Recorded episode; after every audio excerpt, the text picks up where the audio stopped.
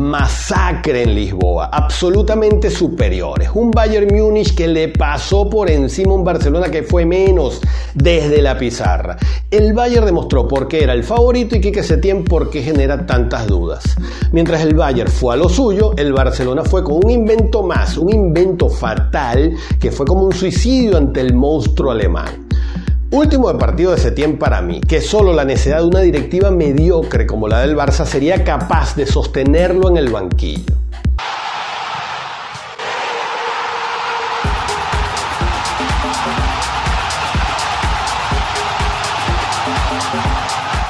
Hola, ¿qué tal? Mi nombre Armando Naranjo, arroba naranjazos en Twitter, arroba fútbol en línea, el de este programa, y en Instagram, arroba fútbol en línea TV. Seguimos en Champions. Bienvenidos a esta conversa futbolera que llamamos Fútbol en línea.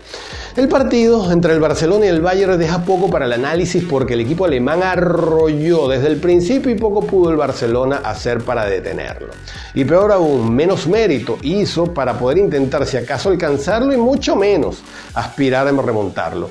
¿Y por qué el Barcelona pierde así y de esa forma? Un dato. Desde que Messi está en el Barcelona jamás les habían marcado más de 5 goles en un partido. Analicemos entonces por qué o alguna de las razones por las cuales el Bayern Múnich no solo ganó el partido merecidamente y ampliamente, sino que aplastó al Barcelona en los cuartos de final de la Champions League. El encuentro lo pierde el Barça desde antes del pitazo inicial. Lo pierde Setien con un planteamiento táctico alejado a lo que había intentado antes, una alineación en cada partido. Ojo, y esto no desmerita el mejor Bayern, pero si además el rival plantea mal las cosas, entonces te va a pasar mucho más fácil por encima. Y es que Setien planteó un inédito 4-4-2 con Busquets de 5, a la izquierda de John, por derecha Sergi Roberto y Vidal arriba como de enlace, poniendo entonces dos delanteros nada más como Messi y Suárez arriba. Si creía Setien que Vidal le iba a servir para apoyar en la presión de la salida del Bayern, se equivocó de entrada porque Suárez y Messi no aprietan como antes, así que los espacios de salida estaban garantizados desde el inicio.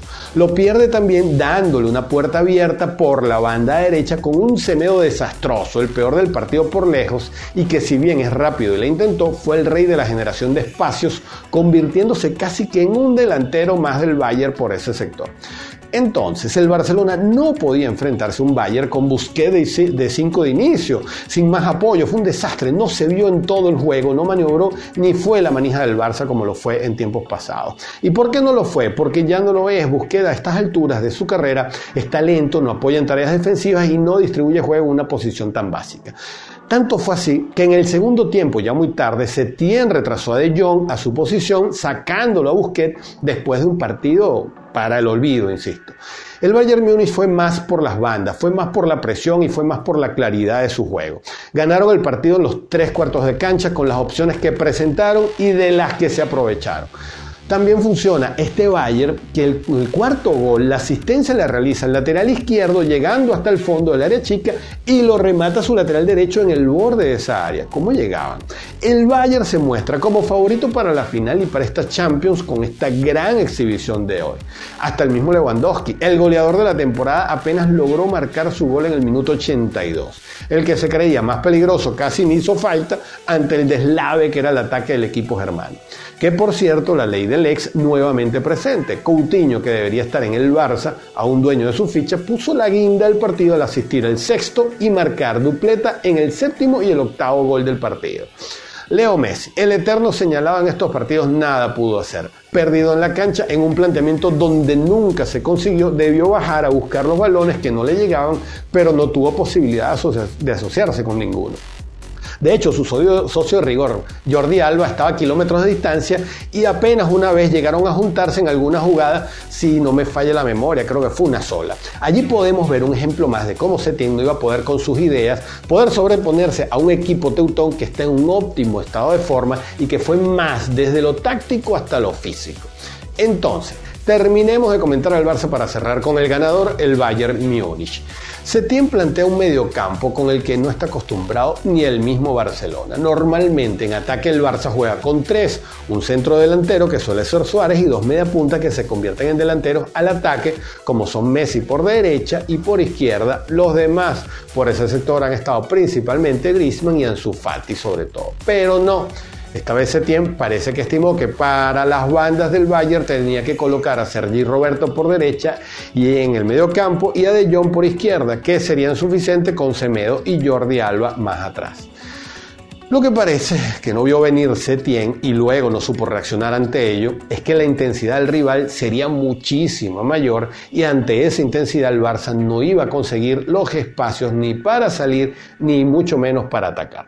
Las líneas del Barcelona se quedaban tan atrás, pero a la vez tan marcadas, que ni Ter Stegen tenía opciones claras para salir con la pelota, entregándole los pases largos al rival una y mil veces más. Y la respuesta ante el score abajo para la segunda parte tan solo fue darle entrada a Griezmann, pero manteniendo prácticamente el mismo esquema. Entonces, Solo cuando De Jong se fue atrás al centro y sacó a Busquets, el Barcelona tuvo tal vez un poco más de claridad, pero ya no valía la pena.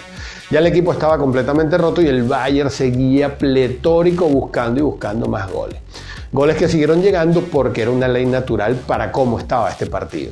Porque no solo fueron errores defensivos desastrosos por parte del Barça, sino que estos errores fueron producidos también por un Bayern superior en la presión, en las ideas y en el desdoblamiento de funciones de todos los atacantes. En eso el técnico Hans Dieter ha marcado la pauta y se ha confirmado como una de las grandes revelaciones de esta temporada. El técnico del Bayern tomó el equipo supuestamente como interino y desde entonces el equipo campeón de la Bundesliga acumula en 28 partidos 27 victorias y tan solo un empate con la bicoca de 94 goles a favor, 3.35 goles en promedio por partido. Dispuso mejor de sus piezas con un Kimmich por derecha y un Davis por izquierda, pletóricos tragándose las bandas y especialmente Davis, exponiendo las graves falencias defensivas de Semedo. Thiago, otro ex Barça, impecable en la movilidad de la pelota, creación de espacios, aprovechando los tiempos adecuados para distribuirla también. Y Müller, aparte de sus dos goles, fue un monstruo incansable que se mostraba en todo el ataque junto a Perisic. Pero lo más evidente fue la cantidad de opciones que generaban en su conjunto en ese ataque, con movilidad y libertad, sincronía y desdobles llegando al área siempre con al menos 4 o 5 sin nada que hacer para una pobre defensiva blaugrana. Este partido marca un final de ciclo para el Barcelona, un ciclo que se han empeñado en estirar haciendo fichajes sin sentidos que no entran en ningún esquema y alineando por jerarquía antes que por calidad y momento de sus jugadores. No tiene sentido un Busquets de titular para sacrificar un De Jong. No tiene sentido que Coutinho lo haya fichado para que te mate cedido en la Champions. No tiene sentido salir a un partido como este dejando en el banco a Griezmann o a Ansu Fati. Se combinaron todos los factores para la peor debacle del Barcelona en Champions League en su historia. Mala gestión de la directiva que en cascada se traslada a las malas decisiones técnicas y el extravío de los jugadores en sus tareas un desastre, una masacre del fútbol alemán que nos recuerda la aplanadora de Alemania contra Brasil en ese 7 a 1 del Mundial. Si Setien no es obligado a salir del club, solo se entendería por una directiva que no sabe en lo absoluto cómo se gestiona un equipo.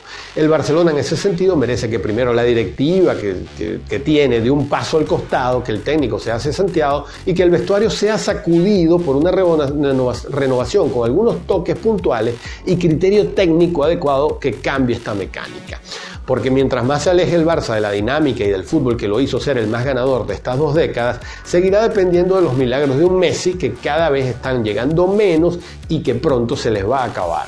Lo dijo Piqué en el postpartido. No se puede competir así, el club necesita cambios de todo tipo, nadie es imprescindible. Y remató que si se requiere sangre nueva, él es el primero en ofrecerse ir. Hemos tocado fondo, remató. Y sí, el Barcelona ha tocado fondo. Y bien, hasta aquí esta edición de esta conversa futbolera que llamamos Fútbol en línea. La invitación a seguir sumándose a esta comunidad que sigue creciendo, gracias a ustedes, a suscribirse, comentar, compartir estos programas y seguirnos a través de las plataformas en las cuales lo transmitimos. Estamos en Spotify, estamos en Evox, estamos en Google Podcast y en Apple Podcast. Mi nombre Armando Naranjo. Mi cuenta en Twitter arroba naranjazos, arroba fútbol en línea, el de este programa. En Instagram arroba en y nuestra página web futbolenlinea.com. Nos vemos.